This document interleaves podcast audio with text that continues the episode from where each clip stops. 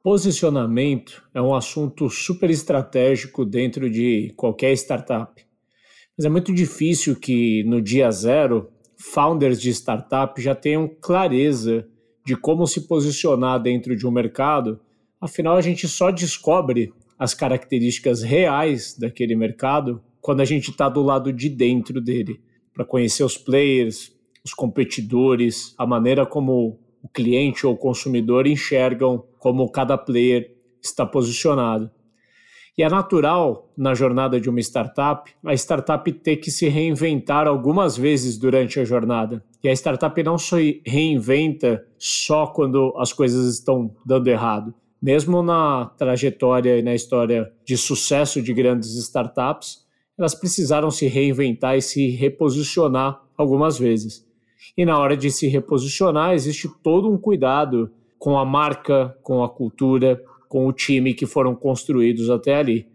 E para debater esse assunto com a gente no episódio de hoje do Startups and Downs, a gente contou com a presença do Rodrigo Rico, founder da Octadesk, que compartilha aí com a gente como que eles fizeram esse reposicionamento da Octadesk, que era uma empresa brasileira já reconhecida dentro do mercado de software para helpdesk, e hoje estão crescendo de uma maneira muito mais acelerada dentro de um novo mercado, que é o mercado de conversational commerce. Vamos nessa!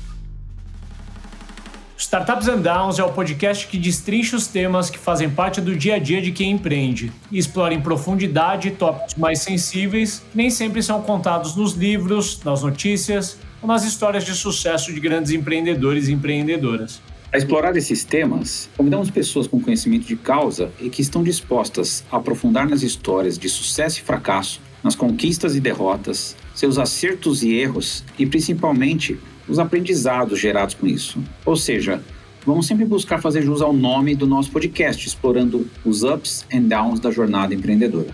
Sempre presentes estaremos eu, Ricardo Corrêa, empreendedor há 10 anos e atualmente fundador e CEO da Hamper. E eu, César Bertini, empreendedor em vidas passadas e atualmente investidor de startups pela Smart Money Ventures.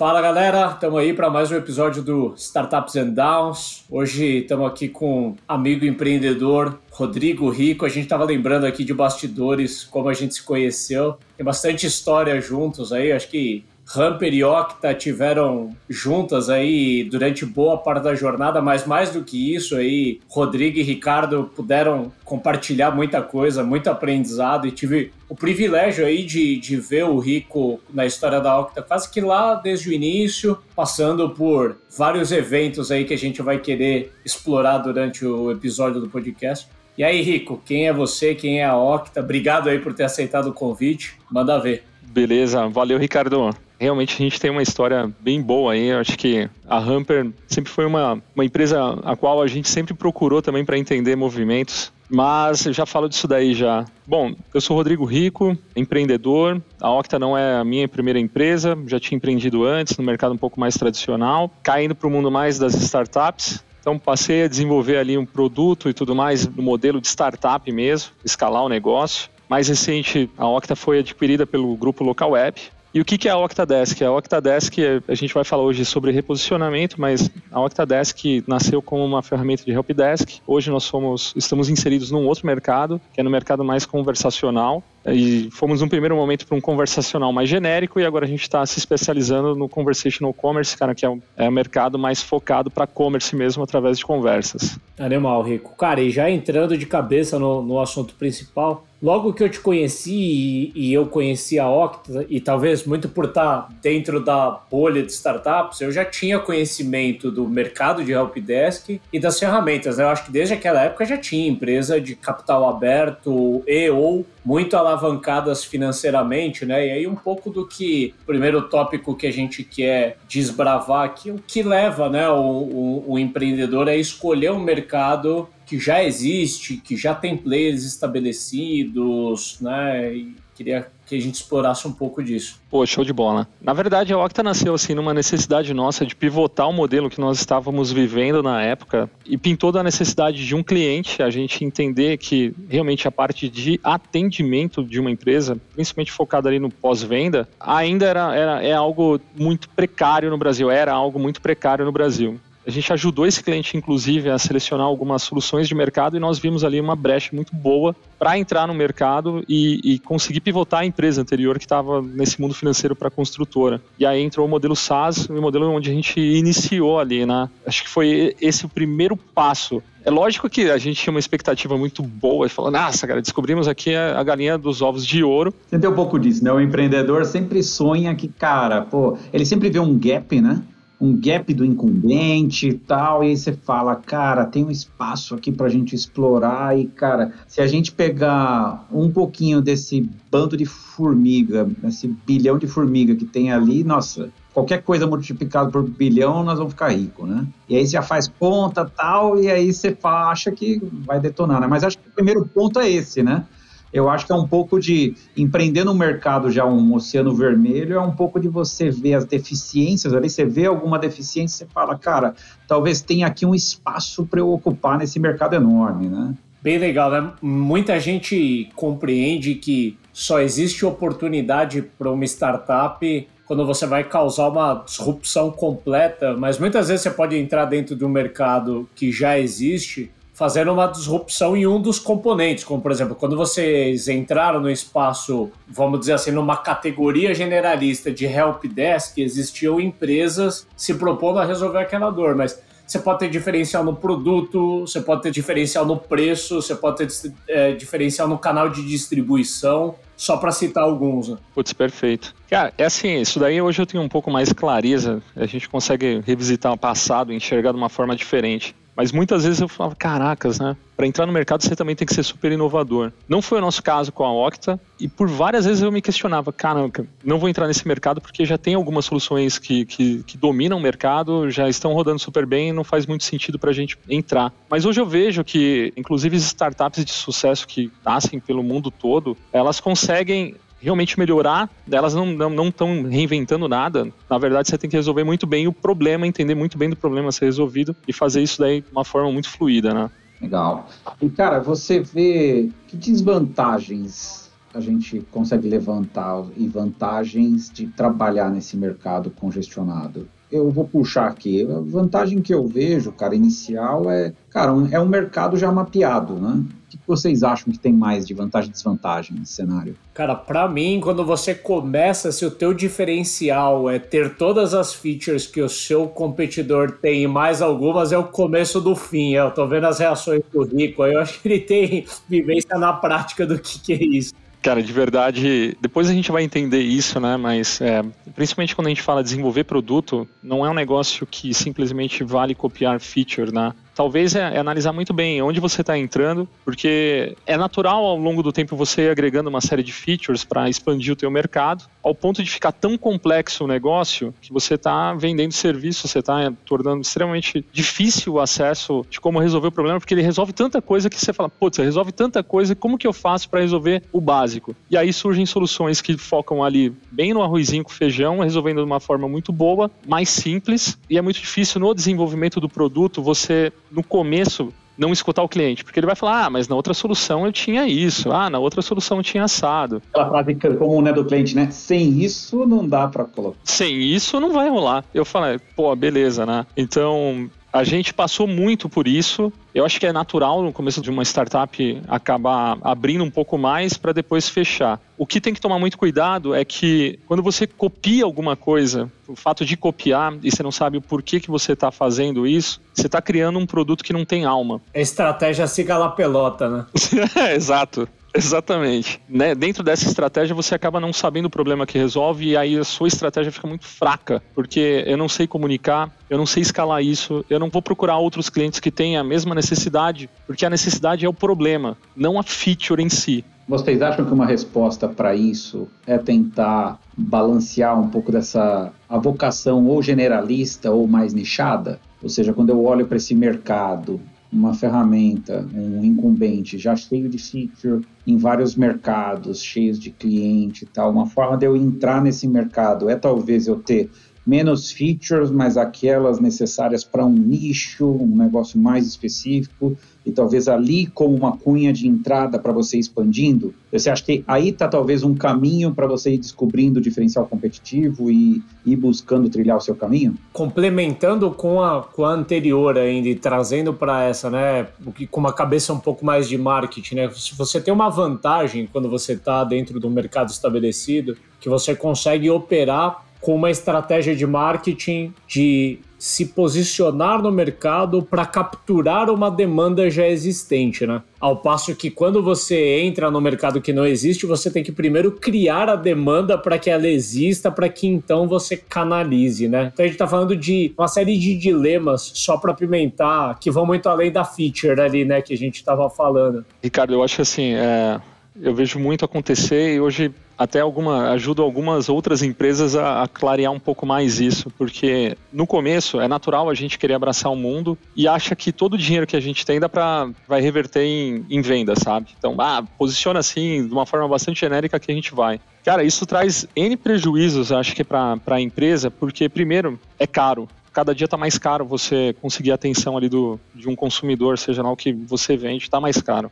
Quando eu sou generalista, tem um ponto para mim que traz um prejuízo muito grande, que é tentar fazer um pouco de tudo. É muito mais difícil você conseguir criar atração seja no teu marketing, vendas e produto, é muito mais difícil você criar atração. Tá? Então, no começo, o ideal é que você realmente seja muito nichado. Eu acho que o que o César falou, eu vi depois na prática muita coisa acontecendo nesse sentido, de você conseguir nichar. E aí eu acho que tem um ponto, quando você acaba nichando a tua empresa, o teu produto, o teu marketing, vendas, que eu acho que é único para a empresa, que é o aprendizado que isso traz em todas as áreas de atuação seja em marketing, vendas, em produto, em CS, em suporte financeiro, o que for, eu acho que você vai desenvolvendo muito aprendizado e, e lógico, natural. Se eu estou repetindo mais vezes a mesma coisa para o mesmo setor, aquilo vai me trazer muito mais aprendizado, muito mais rápido do que um outro concorrente que está tentando ser generalista. Eu acho que não, não ser o first mover tem suas vantagens, né? Startup se fala muito sobre o first mover, ele tem um,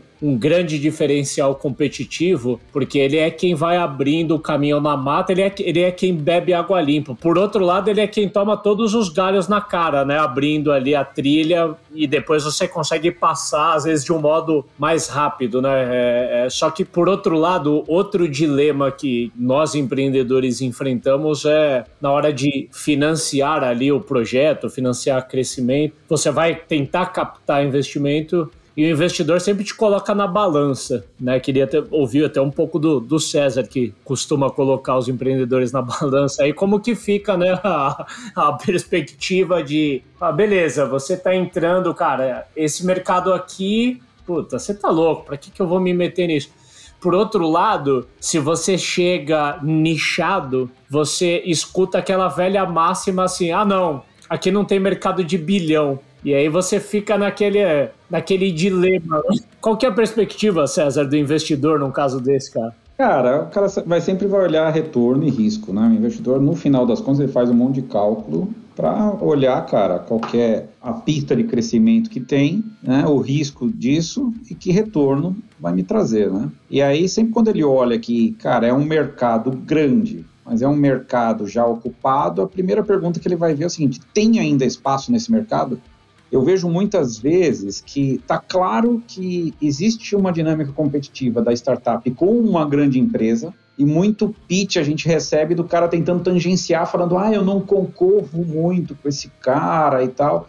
E na verdade não é essa a resposta que o investidor está buscando, né? O que o investidor está buscando é o seguinte: beleza, eu reconheço que eu estou competindo com esse cara, mas a minha estratégia para poder competir com esse cara na briga de Davi Golias aqui é fazer A, B e C, é estar nichado, é estar bem posicionado. Ou seja, eu acho que muitas vezes o, o, founder tenta mostrar que ele é diferentão e não concorre tanto, que está fazendo um negócio que os outros não viram. Cara não tem esse negócio que os outros não viram. Né? O cara pode ser ineficiente de fazer, mas é, não tenta glamorizar, tenta ser claro. Eu acho que os problemas precisam ser muito bem trabalhados, né? precisam estar explícitos e sendo explícitos, eles precisam ser trazidos à luz e o empreendedor invocar com isso, né? E trabalhar isso com o investidor. Isso é uma dica importante para o fundador, né? Não, não querer esconder, não querer tangenciar a dinâmica competitiva, né? E falar qual é a resposta dele para isso, né? Não sei o que vocês acham. Eu, assim, de verdade, César, eu concordo contigo. Eu acho que tem que analisar muito a fase de, de investimento, né? Ah, se eu, tô num momento de investimento anjo, legal, o cara tem uma tese muito boa ali na mão e a gente, aí eu não sei, você pode me falar melhor do que eu, mas acho que vai analisar muito mais a pegada do empreendedor, o quanto que ele conseguiu mapear, etc, etc. Por quê? Eu imagino se eu tivesse ido buscar investimento na Octa no começo, isso até é uma questão aí, acho que para discutir, porque buscando um investimento inicial numa tese de helpdesk, pô, beleza, eu poderia ter contado uma história que, beleza, consegui investimento para a empresa, estou ali financiando ela e me comprometi com uma tese de helpdesk. Qual que é o o ponto, né? Em um determinado momento, a gente percebeu que tinha uma outra alavanca de crescimento que mudaria a nossa categoria. A gente sairia de helpdesk para ir para uma outra categoria. E eu não sei se, pelo fato de eu estar um pouco mais à frente com alguns investidores, isso seria até um bloqueio de eu ter que explicar para os caras assim, falar, pô, gente, ó, aqui tem uma tese de crescimento diferente da que a gente apresentou inicialmente para vocês, e eu vou fazer um movimento, um shift aqui na operação para ir para um outro caminho. Eu não sei como que isso vocês aí do outro lado da mesa enxergam, entendeu? Uh, acho que seria até bom entender, porque, pô, será que isso não prende o, o empreendedor? Essa história, antes do César responder, de, de, de o investidor sempre colocar o empreendedor na, na balança confunde às vezes um pouco, né? Porque você vai com, com um pitch para o investidor, ele faz altos questionamentos e às vezes você sai se sentindo generalista demais. Aí você nicha, ajusta um pouco o teu pitch deck, volta um mês depois e aí o investidor fala, cara, eu acho que ficou fechado demais. Mas faz o seguinte, roda uns três meses e me mostra como ficam teus economics nessa nova tese. E aí você, caralho, volta pra, pra mesa de projeto, roda mais três vezes, volta lá pro investidor que te põe na balança de novo. É assim ou não é, César? é, cara, é sempre o empreendedor o principal mecanismo que qualquer investidor vai avaliar, né? Eu estava falando do, nesse ponto aqui, né, que a gente está falando, né, de cara, eu estou num mercado extremamente competitivo, que tem incumbentes, né? Eu acho que o empreendedor, isso tem que ter em mente em tudo, ele tem que trazer esses grandes temas, não ter medo de trazer para conversa com o fundo. Então ele tem que trazer, cara, aqui, ó, esse é um mercado complicado, existe um incumbente, qual é o espaço que a gente enxerga, e aí ele tem que mostrar um pouco, não só o espaço que ele enxerga, Ricardo, mas um pouco do, de como que ele já experimentou, como é que ele já molhou o pé em fazer isso. Né? Eu acho que o investidor, é lógico que ele vai botar todos esses riscos, tudo, mas ele quer ver o seguinte, cara, você já botou o pé aqui dentro, viu que essa água aqui não é gelada ou não é tão quente, dá para você mergulhar nela e tem espaço para você capturar nesse mercado, né? me mostra um pouco da sua execução. Então, quando fala, né, me mantém informado, é que você não conseguiu mostrar ainda uma execução suficiente para o cara se sentir seguro de falar, vamos para um próximo passo, né? Então, talvez ele queira fazer o seguinte, cara, roda aí uns dois, três meses para eu ver se tudo aquilo que você está me falando, se eu consigo enxergar isso em alguma execução, né? Porque a empresa não tem histórico, né? Você tem basicamente um founder com uma ideia rodando né, alguns experimentos e falando, cara, eu consigo fazer esse negócio escalar, né? O fundo está buscando escala, cara. Ele quer saber e isso é uma crueldade até, né? Porque talvez você tenha bons negócios que talvez não escale tão rápido, né? Que a velocidade que o fundo quer, né? Essa é outra questão, né? Você tem que saber também o seu timing, né? Para falar com o fundo, né? Porque de repente, cara, você está querendo alguma coisa, mas você vai falar, cara, é, eu ainda não estou conseguindo mostrar atração.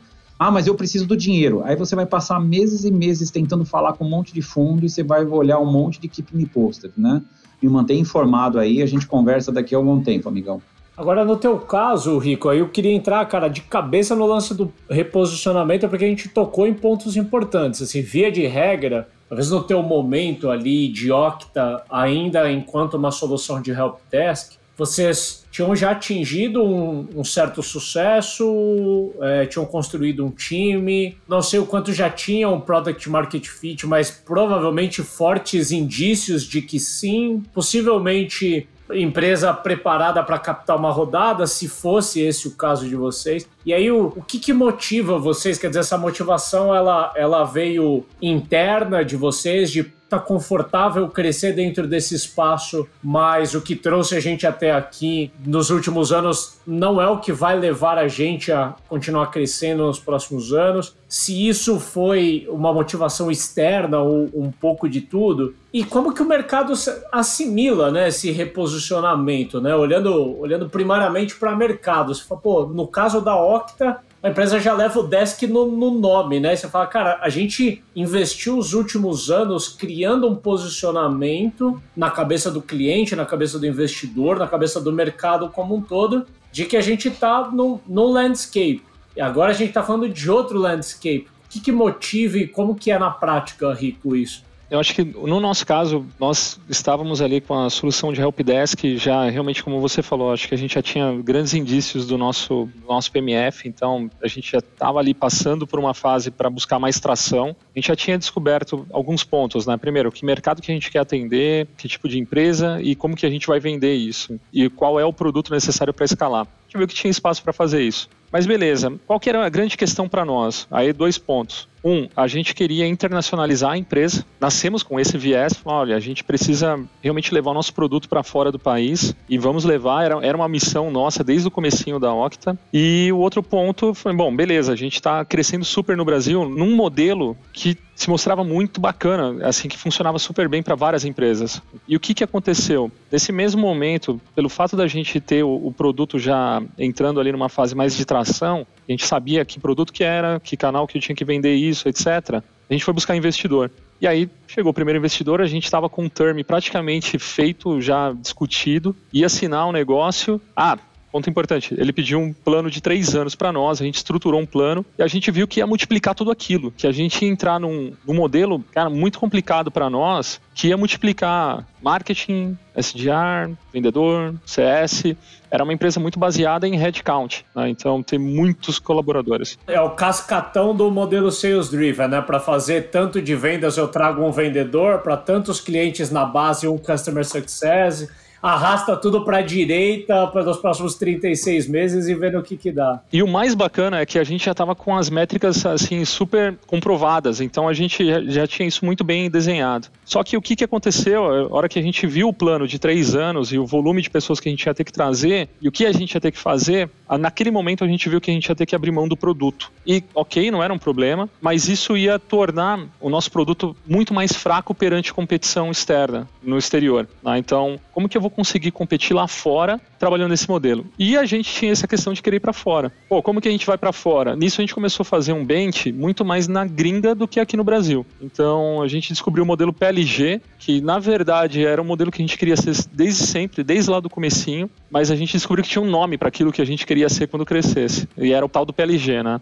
Pô, e aí foi uma decisão, primeiro momento bem difícil, porque a gente estava com um termo praticamente assinado, um cheque pronto para colocar, a gente ia ter que abrir mão de investir na empresa e focar muito mais num cenário de médio e longo prazo, porque ia ter que mudar toda a configuração para virar uma empresa PLG, porque muda, o PLG muda a filosofia da tua empresa, né? A empresa tem que passar a respirar produto. Começa na arquitetura da empresa, né? na cultura da empresa tem que ser drivada por produto. Então, o que a gente olhou, Ricardo, é que talvez a gente não ia precisar de tantas pessoas, mas ter pessoas melhores, mais bem preparadas para entregar mais em produto do que em, em vendas. E aí a gente começou a fazer uma transição. Primeiro eu tive que alinhar com os sócios na época, falar, ó, aquele cheque não vai entrar, a gente não vai entrar para uma série XYZ, não vamos seguir por esse caminho, a gente vai para uma outra. Até explicar toda essa tese, pô, beleza, eles entenderam e, e, e toparam seguir. E o PLG ele te força um, um, ponto, né? A entender melhor o teu cliente. Foi o que a gente foi fazer logo depois, com o time de produto.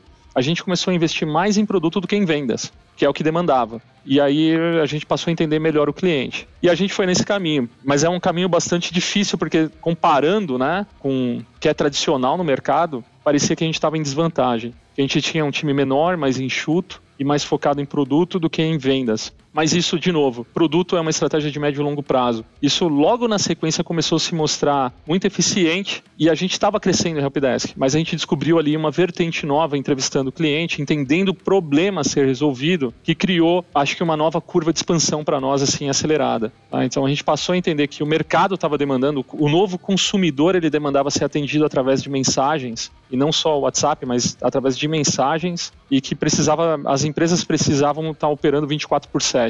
E a gente começou a entender que tinha uma tese boa ali e começamos a colocar dinheiro nisso. Pô, aí veio um boom, a gente foi. Cara, simplesmente deixou ir, deixou fluir o negócio. Só que a gente viu que a gente estava mudando, que o pessoal falou, puta, acho que a revelação maior para nós foi quando as empresas que chegavam até nós falavam assim, pô, Rodrigo, eu quero conectar o nosso ticket management com o software de vocês. Eu falei, peraí, mas a gente faz também. Acho que a gente não está vendendo direito. Então a gente viu que tinha um problema de posicionamento e aí a gente conviveu durante um período com as duas coisas. Cara, eu tenho ticket, mas também faço a parte de conversas conversacional. E até um ponto que a gente falou, cara, é um caminho para poder tracionar, para poder seguir, e foi aí que a gente escolheu conversacional. Do nome Desk, Cara, sempre foi uma briga nossa aqui interna, é, na verdade um dilema, né? Cara, mudamos o nome ou não mudamos? Porque quer queira, quer não, a gente tinha se posicionado daquela forma e o mercado já conhecia a gente. Mas você fica nesse dilema, será que muda ou não muda? Enfim, a gente resolveu não mudar. Cara, deixa o nome Desk, porque, ok, né? E vamos seguir dessa forma e vamos criar uma marca que é a Octadesk e embarca isso e marca é marca, né? Eu acho que a gente tem que dar, de novo, dar alma para ela, seja lá o que for. E foi, né? Simplesmente foi, mas foi duro, porque tivemos que mudar time, a cultura de produto exige uma série de outras coisas, tivemos que mudar marketing. A mudança de gente é dura, né, cara? Pra caramba, cara. As pessoas que te ajudaram, a, de repente, a fazer uma jornada, elas talvez não sirvam, né? Vamos ser o português correto, né? Talvez elas não sirvam para nova jornada, né? O reposicionamento é um pouco disso, né? Isso deve ser muito duro, né? E, e pode ir desde o do funcionário até o founder, né? Pode ter founder que não se encaixa nisso, né, cara? César, eu concordo 200%. Eu lembro que 2019 foi o ano ano que a gente fez a grande mudança, né? A gente entrou no, no ano com 43 funcionários e terminamos o ano com 42. Aí você fala assim, caracas, mantivemos ali, só que a gente triplicou o faturamento da empresa, cara. Pô, mas por quê? Porque tornamos a empresa muito mais escalável com um volume de pessoas menor, mais focadas no quê? Em produto. E quem trabalhava na empresa naquele momento, trabalhava em produto. Era vendas, mas era produto. A gente acabou mudando essa filosofia da empresa.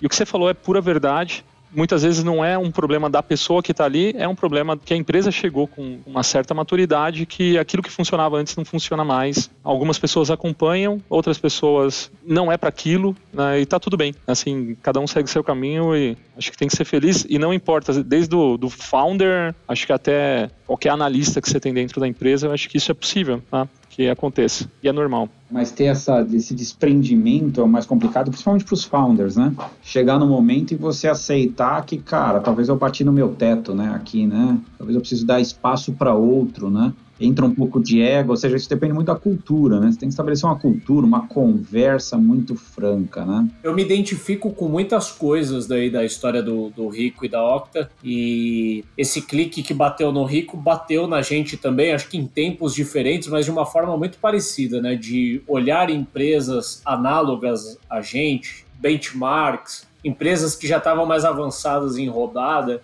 e indo por um caminho que, sem certo ou errado, não era o caminho que a gente estava querendo ir, que é o headcount based aí que o Rico comentou. No nosso caso de Hamper, a gente não entrou dentro de um mercado onde já existiam muitos produtos, bons produtos, e a gente precisava entrar com um bom produto para fazer frente com a galera que já existia. No nosso caso, não existiam produtos resolvendo aquela dor, então a gente precisava ser rápidos, e a forma de ser rápidos era contratando gente de vendas e de customer success para entregar, distribuir esse produto no mercado o mais rápido possível. Mas um certo momento a gente começou a pegar ali indicadores de que se a gente não priorizasse produto e continuasse só acelerando, aquilo ia ter um colapso em algum momento. Mas aqui a gente decidiu adotar muito mais o Product Led como uma filosofia do que propriamente como canal de distribuição, como o próprio Rico falou, porque Aqui na Hamper até hoje, nós não temos trial e não temos freemium, mas nós nos reconhecemos como uma empresa de produto. E isso alinha toda a tomada de decisão dentro da empresa. E uma coisa que eu me identifiquei também bastante é que em um determinado momento o nosso, o, o, nosso time, ele era, sei lá, talvez o time que a gente chama de revenue, que é marketing, vendas e CS, era umas três vezes o tamanho do time de produto. E essa discrepância ela só ia aumentar no ritmo de crescimento e de investimento que a gente estava. E hoje esses times estão mais equiparados, né? Tem mais ou menos 50-50, desconsiderando o time, time de retaguarda, é mais ou menos 50-50. E a mudança cultural que isso promoveu e o ritmo de crescimento que a empresa tem, no nosso caso, a gente não acabou não se reposicionando do ponto de vista de proposta de valor. A proposta de valor acabou sendo a mesma, mas a gente precisou adaptar a cultura da empresa de uma cultura sales-led para uma cultura product-led. E, putz, o último parênteses assim, que eu queria fazer sobre isso é o quanto que essa cartilha do, do Product-Led foi um bicho que picou founders de forma geral, né? Hoje eu posso falar que, poxa, cada a cada 10 empreendedores SaaS que eu conheço, 9 estão indo para Product Led. Mas, mas na prática, Rico, é, é, bem mais difícil de executar esse troço, porque é um pouco do que você falou. Você está vendo o teu competidor levantou rodada, o teu profissional de vendas tem uma expectativa de que você vai entregar o negócio ainda no helpdesk, que é o ganha-pão dele, que de repente esse produto pode deixar de existir queria que você desse um, um, deep dive nessa parte de cultura interna, mudança. Eu acompanhei a quantidade de novas cadeiras que você teve que gerar aí dentro da Octa, ao mesmo tempo que cadeiras que existiam deixaram de existir, quanto que o time foi capaz de se adaptar, quanto você como founder foi capaz de se adaptar. Bom, acho que o primeiro ponto, assim, é, a gente criou um propósito muito forte, né? É, tem que ter um porquê que a gente vai, por que a gente vai mudar isso? Aí eu lembro muito bem, naquele momento, a gente passando para a empresa, que a gente estava criando uma visão muito mais de longo prazo e de geração de valor. Vou te falar, Ricardo, que foi, foi assim, essencial, primeiro, levantar uma bandeira. Quando a gente falou PLG, a gente não estava nem falando de a sigla, ah, seremos uma empresa PLG. A real, assim, a gente não estava ligando para isso, não, a gente estava muito mais, olha, queremos ser uma empresa que vai levantar a bandeira de gerar valor de fato para os nossos clientes através de um produto muito bem feito que pode ser escalado globalmente. Ponto. Esse foi o grande mote. Para isso, a gente vai ter que mudar de um modelo de negócio para um outro modelo de negócio. Então, esse foi o primeiro ponto. Inclusive, essa questão acabou trazendo muito talento do mercado para dentro da empresa, para a Octa, por conta de ter um propósito diferente. Porque o que, que, acontecia? Naquele momento a gente estava vivendo mercado assim bombando, um monte de gente empurrando solução que não parava de pé. Então, muitos bons talentos estavam trabalhando em empresas que faziam isso a dar com rodo. E a gente falou: não, primeiro a gente quer colocar um produto na mão do cliente para que ele reconheça a geração de valor. Se aquilo fizer sentido para ele, aí sim a gente vai para um lado muito mais consultivo em vendas para realmente fechar a venda. Ou, se o cliente quiser, faz sozinho isso daí. Então a gente caiu para esse lado, né? Isso ajudou a trazer boas pessoas para dentro da empresa que, assim, abraçaram a causa. Falou: puta, tô cansado de fazer isso que eu faço na minha empresa. Acho que isso daí, em termos de geração de valor, faz muito mais sentido para minha carreira. Foi ótimo para nós, acho que foi um puta de um movimento, porque trouxe gente muito boa para dentro da Octa, que já veio, é, acho que embarcada nesse, nessa filosofia. Então foi um processo de transformação, onde a gente estancou um pedaço e começou a adaptar. Naturalmente, o que você falou, algumas pessoas se incomodaram. Pô, eu tava vendendo o helpdesk, o ticket e agora meu ganha-pão não é mais esse. Mas no momento que você dá uma estilingada com uma outra solução, isso é, é rapidamente é, esquecido. Então a galera esqueceu muito rápido que estavam vendendo ticket. Por quê? Porque, pô, a gente começou a resolver problemas com WhatsApp, um monte de outras coisas, e não dava conta de vender. É isso que aconteceu. Aí falou: caracas, meu, tá, o negócio tá muito maluco. E, ao mesmo tempo, mês a mês a gente estava entregando muita coisa, mudando a empresa. Desde marketing, vendas, produto, todas as áreas, em completa transformação. E geração de valor, foco na geração de valor para o nosso cliente final que tem que resolver o problema. Então, acho que isso daí nos ajudou a crescer, a criar uma causa dentro da empresa que facilitou Fácil? Cara, não foi fácil porque parece simples falar agora, mas a gente sempre teve dúvida de como se posicionar, de como contar história para o mercado, onde que eu tenho que atingir, como que eu tenho que nichar. Então, a gente passou por vários problemas ao longo do caminho. Mudamos cadeiras, como você falou. Então, novas cadeiras surgiram. Pô, os caras começaram a falar de UX Writer. Eu falei, cara, UX Writer? Putz, researcher pô, vamos precisar de tudo isso mesmo, sabe? A gente estava ali com muito mais um designer, um cara, alguém de produto, um engenheiro,